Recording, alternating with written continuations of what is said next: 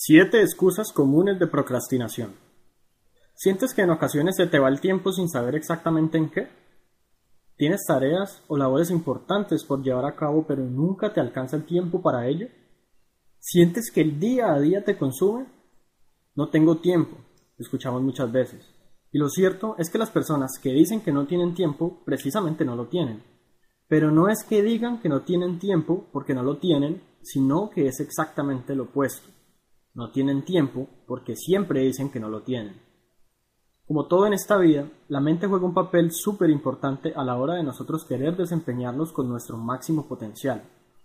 Los atletas que dicen que no son capaces de romper récords porque simplemente no son suficientemente rápidos, jamás los romperán. Muchos no saben que es gracias a la mente que logramos o dejamos de lograr todo en esta vida. Si no fuese por nuestra predisposición, ya sea positiva o negativa, Sería muy fácil decir que el éxito consiste simplemente en tomar acción. Pero como creo que has podido evidenciar a lo largo de tu vida, la acción no es suficiente sin un buen estado mental que la refuerce y le dé potencia para que, unida a tu persistencia inamovible, llegue a las metas sin falla.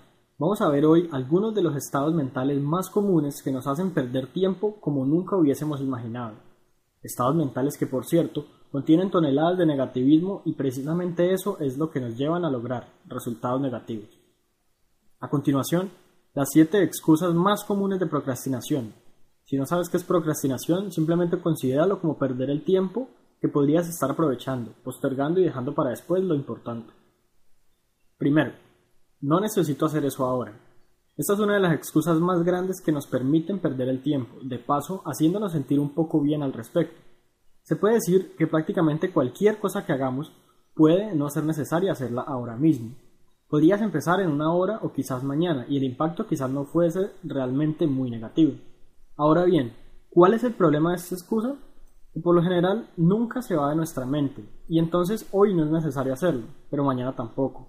Pasan 10 días y sigue sin ser necesario. Finalmente nos damos cuenta de que han pasado meses y hasta nos olvidamos de las cosas importantes a tal punto de que quizás cuando ya tengamos la disposición y el tiempo necesario, simplemente ya no importará.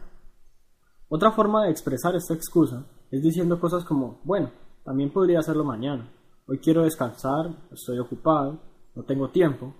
Cuando sentimos que tenemos mucho tiempo por delante para hacer lo que tenemos que hacer, tendemos a dejar todo para después y a procrastinar.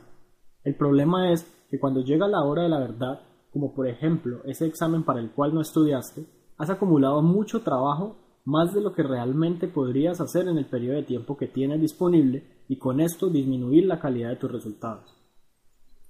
La segunda excusa dice, empezaré luego de que tal cosa. ¿Te suena familiar? Algunos ejemplos típicos pueden ser, empezaré luego de que lave los platos, empezaré luego de que limpie mi escritorio, empezaré luego de que realice mi última llamada, y la peor, Empezaré luego de que termine otras cosas importantes y tenga tiempo. Esto es procrastinación en su estado más puro. No queremos realizar las tareas más difíciles o incómodas y no concebimos el hecho de que deberíamos estar realizándolas ahora mismo, por lo que buscamos un soporte temporal bajo el cual nos escudamos diciendo que luego de terminar aquello, tentativamente iniciaremos con lo propuesto. Una vez más, el problema con esto es que siempre puedes encontrar algo que hacer después. Siempre podrás encender el televisor, abrir el correo electrónico, revisar tus redes sociales, etc. Y con esto nunca terminarás el ciclo procrastinativo. Empieza ahora, no más tarde. Tercera excusa, no es un buen momento. ¿Sabes? En ocasiones realmente no es un buen momento. No sería un buen momento querer esquiar en la nieve en pleno verano, por ejemplo. Pero más frecuentemente de lo que pensamos, esto es solamente una excusa.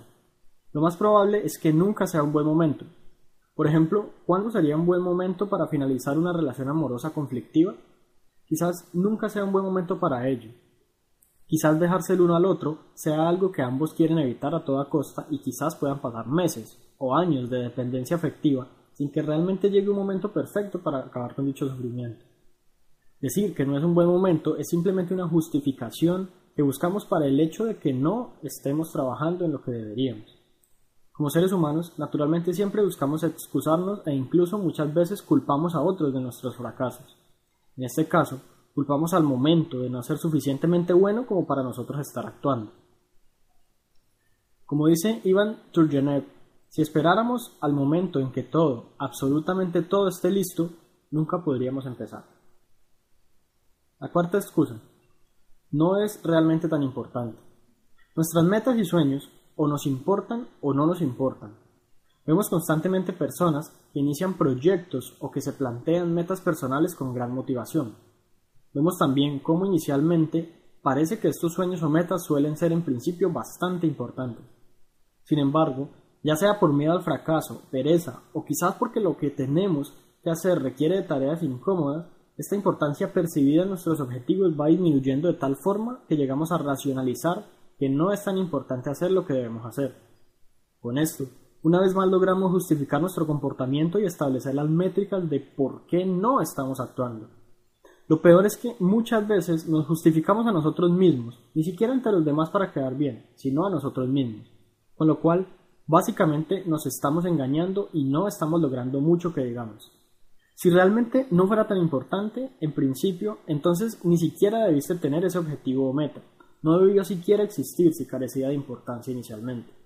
Recuerda, o es importante o no lo es. Y si no es importante, lo más probable es que nunca te hayas planteado siquiera la posibilidad. Si no parece importante ahora, es porque intentas excusarte por no estar actuando. La quinta excusa es no tengo los recursos suficientes. Esta es una de mis favoritas y es de las que más nos encontramos en el campo del emprendimiento. Algunos ejemplos. No tengo suficiente información, no tengo suficiente dinero, no cuento con las habilidades necesarias, no soy un experto en el tema, no tengo la ayuda que debería. Podemos llenar esta lista con decenas de otros recursos que en ocasiones decimos no tener, como excusa para simplemente no actuar. Si no tenemos la información, ¿acaso no podemos buscarla? Si no tenemos el dinero necesario, ¿acaso no podemos intentar conseguirlo, investigar maneras de ganar dinero, conseguir inversionistas o simplemente buscar alternativas que no requieren dinero? Si no contamos con las habilidades necesarias, ¿no podríamos entonces empezar a adquirirlas mediante la práctica desde ya? Si no somos expertos, ¿quién o qué nos impide empezar a transitar el camino que nos llevaría a hacerlo? Si no tenemos la ayuda que deberíamos, ¿En qué es que fallamos que los demás no nos prestan atención? ¿Estamos agotando realmente nuestros recursos? Recuerda, estos son simplemente excusas. Cuando por lo regular nos falta algún recurso de estos, contamos con montones de otros recursos. Y de hecho la mayoría de las veces contamos con recursos complementarios mediante los cuales sería posible ni siquiera necesitar de los iniciales. La sexta excusa es algo ocurrió eventualmente. En ocasiones esta es una excusa legítima, en ocasiones sí ocurre algo que eventualmente inicia nuestro proceso de procrastinación y nos pone en un estado de pérdida indiscriminada de tiempo. Esa llamada telefónica, ese correo electrónico, esa visita de un amigo, ese recordatorio que teníamos pendiente. Cualquier eventualidad podría surgir en cualquier momento. Esta es una vía de escape para cuando quisiéramos estar descansando o simplemente olvidarnos de lo que estamos haciendo por un rato. Siempre podemos decir después que algo ocurrió eventualmente. Lo peor es que cuando estamos predispuestos a que algo ocurra, siempre habrá la posibilidad de que algo ocurra. Sucesos que ocurren eventualmente nos rodean a diario, rodean nuestras actividades y peor aún las más importantes. Dependerá únicamente de ti definir si eso que ocurre eventualmente requiere o no requiere tu atención, lo suficiente como para dejar de lado lo que tienes que hacer o debes hacer. Finalmente la séptima excusa dice, tengo mucho que hacer ahora. Claro, siempre tendremos mucho que hacer en determinado momento. Los que trabajamos desde casa encontraremos siempre miles de cosas por hacer, montones de cosas pendientes, muchos libros y cursos por estudiar, bastantes proyectos que iniciar o finalizar. Siempre tendremos a la mano la excusa perfecta que nos permitirá decir que tenemos mucho más que hacer ahora mismo que lo que quisiéramos para tener el tiempo necesario y no procrastinar. Siempre tendremos mucho que hacer. Esto es simplemente una excusa. Y en todo caso, ¿Por qué esas actividades importantes no se encuentran dentro de tu lista de aquello que tienes que hacer ahora? Es una vez más una simple y llana excusa, carente de sentido, plana y sin verdadera importancia, más que la que uno mismo le dé. Ahora que conoces las siete excusas más comunes que te llevan a procrastinar, ¿te identificas con alguna? ¿Conoces alguna manera de superarlas? Vamos, cuéntanos en los comentarios.